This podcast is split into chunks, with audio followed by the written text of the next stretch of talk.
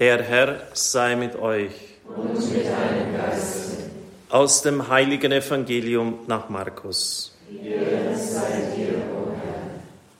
In jener Zeit ging ein Schriftgelehrter zu Jesus hin und fragte ihn, welches Gebot ist das erste von allen? Jesus antwortete, das erste ist, höre Israel, der Herr unser Gott ist der einzige Herr. Darum sollst du den Herrn, deinen Gott, lieben mit ganzem Herzen und ganzer Seele, mit all deinen Gedanken und all deiner Kraft. Als zweites kommt hinzu, du sollst deinen Nächsten lieben wie dich selbst. Kein anderes Gebot ist größer als diese beiden.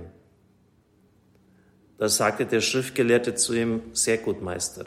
Ganz richtig hast du gesagt. Er allein ist der Herr. Und es gibt keinen anderen außer ihm, und ihn mit ganzem Herzen, ganzem Verstand und ganzer Kraft zu lieben und den Nächsten zu lieben wie sich selbst, ist weit mehr als alle Brandopfer und anderen Opfer. Jesus sah, dass er mit Verständnis geantwortet hatte und sagte zu ihm, du bist nicht fern vom Reich Gottes. Und keiner wagte mehr, Jesus eine Frage zu stellen. Evangelium unseres Herrn Jesus Christus. Lob sei dir,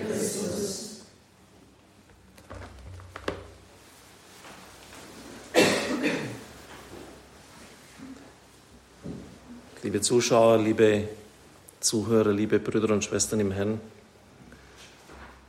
mit ihren über 600 Geh- und Verboten hatten sich die Schriftgelehrten der damaligen Zeit im Paragraphendschungel verlaufen. Sie wussten nicht mehr, was ist jetzt wichtig, was ist der rote Faden, worauf kommt es wirklich an im Leben. Und da hat Jesus in einer brillanten Klarheit dargelegt, was die innere treibende Kraft von allem zu sein hat, die Liebe. Und darüber sind ganze Bibliotheken geschrieben worden und man kann unendlich viele Aspekte davon aufzählen. Bei Teresa von Avila habe ich mal gelesen, wem Gott diese wirkliche Gabe der Liebe schenkt, der ist auch nach außen hin unglaublich fruchtbar, indem er nämlich viel in kurzer Zeit mit wenig Kraft auf den Weg bringt. Wenn Sie schon mal Management-Seminare besucht haben, dann ist das das alleroberste Ziel. Effektiv arbeiten. Viel leisten mit wenig Aufwand in kurzer Zeit.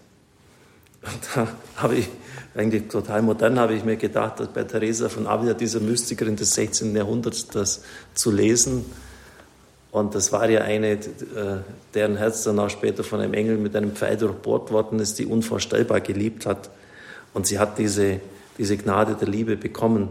Also selbst hier äh, in der Effektivität des Lebens, äh, in der Fähigkeit, die Dinge gut und rasch, effizient erledigen zu können, ist die Liebe die Antwort. Sie ist es eigentlich immer.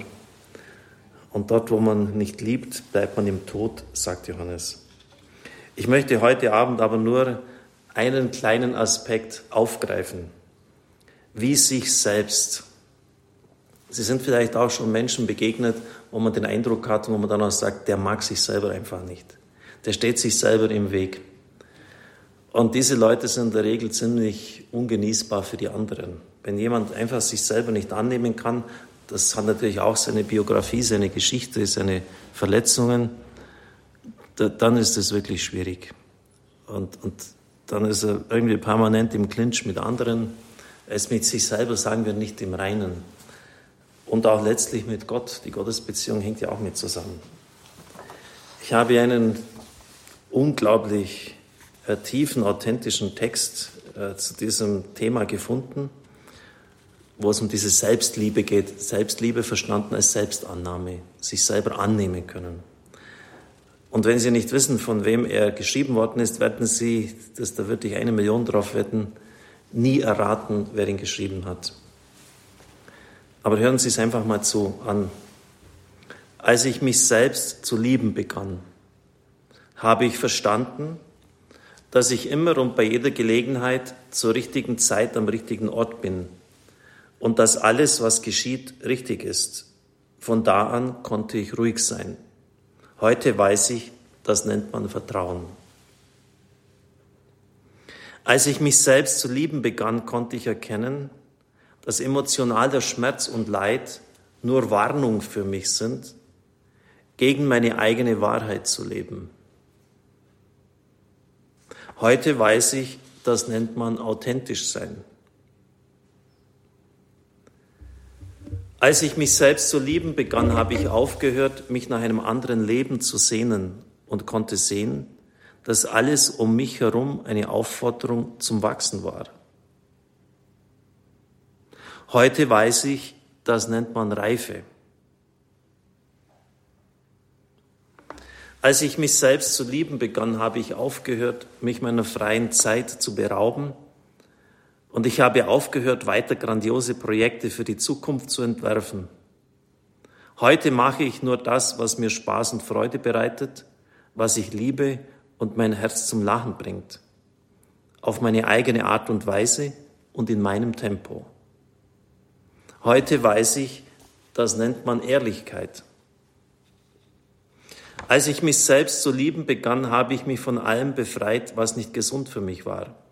Von Speisen, Menschen, Dingen, Situationen und vor allem das, was mich immer wieder hinunterzog, weg von mir selbst. Anfangs nannte ich das gesunden Egoismus, aber heute weiß ich, das ist Selbstliebe. Als ich mich selbst zu lieben begann, habe ich aufgehört, immer Recht haben zu wollen. Und so habe ich mich weniger geirrt. Heute habe ich erkannt, das nennt man Demut. Als ich mich selbst zu lieben begann, habe ich mich geweigert, weiter in der Vergangenheit zu leben und um mich um meine Zukunft zu sorgen. Jetzt lebe ich nur mehr in diesem Augenblick, wo alles stattfindet. So lebe ich heute jeden Tag und ich nenne es Bewusstheit. Als ich mich selbst zu lieben begann, da erkannte ich, dass mich mein Denken armselig und krank machen kann. Als ich jedoch meine Herzenskräfte anforderte, bekam der Verstand einen wichtigen Partner. Diese Verbindung nenne ich heute Herzensweisheit. Wir brauchen uns nicht weiter vor Auseinandersetzungen, Konflikten und Problemen mit uns selbst und anderen zu fürchten, denn sogar Sterne knallen manchmal aufeinander und es entstehen neue Welten. Heute weiß ich, das ist das Leben. Liebe Zuschauer, liebe Zuhörer, wer diese Sätze geschrieben hat, der hat viel erlebt. Der hat irgendwie ganz wichtige Dinge im Leben erkannt der hat viel falsch gemacht, aber daraus die richtigen Schlüsse gezogen. Das ist einer, den habe ich als Jugendlicher, als Kind mit Hingabe im Fernsehen immer angeschaut und habe mich totgelacht, wenn ich ihn immer gesehen habe. Es ist Charlie Chaplin. Amen.